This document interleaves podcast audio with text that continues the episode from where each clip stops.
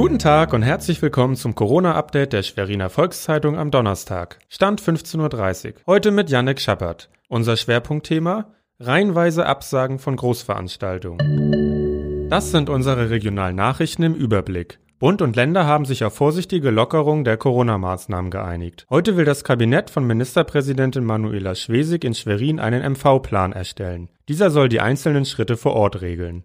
Die Schulen machen sich Gedanken über die Fortsetzung des Betriebs. In Lübs und Goldberg etwa könnten Schulabgänger als erstes dran sein. Die Liste der Schwierigkeiten bei der Rückkehr zum Unterricht sei jedoch lang, erklärt Kerstin Bernitzer, die Direktorin der regionalen Schule in Lübs. Schulen müssten gründlich gereinigt, Schulklassen verkleinert und Unterrichtszeiten über den Tag verteilt werden. Die Zahl der mit dem Coronavirus infizierten Personen stieg in Mecklenburg-Vorpommern auf 633.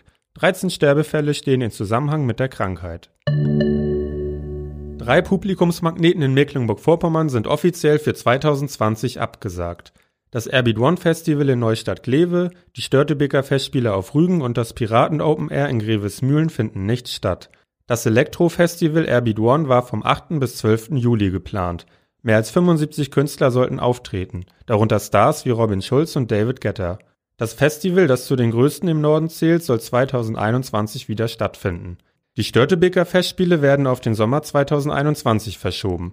Die Festspiele auf der 8000 Zuschauer fassenden Naturbühne Ralswiek zählen rund 300.000 Besucher pro Saison. Eine Umbuchung auf 2021 sei problemlos möglich. Das nächste Piraten Open Air ist nun im kommenden Jahr vom 18. Juni bis 4. September geplant.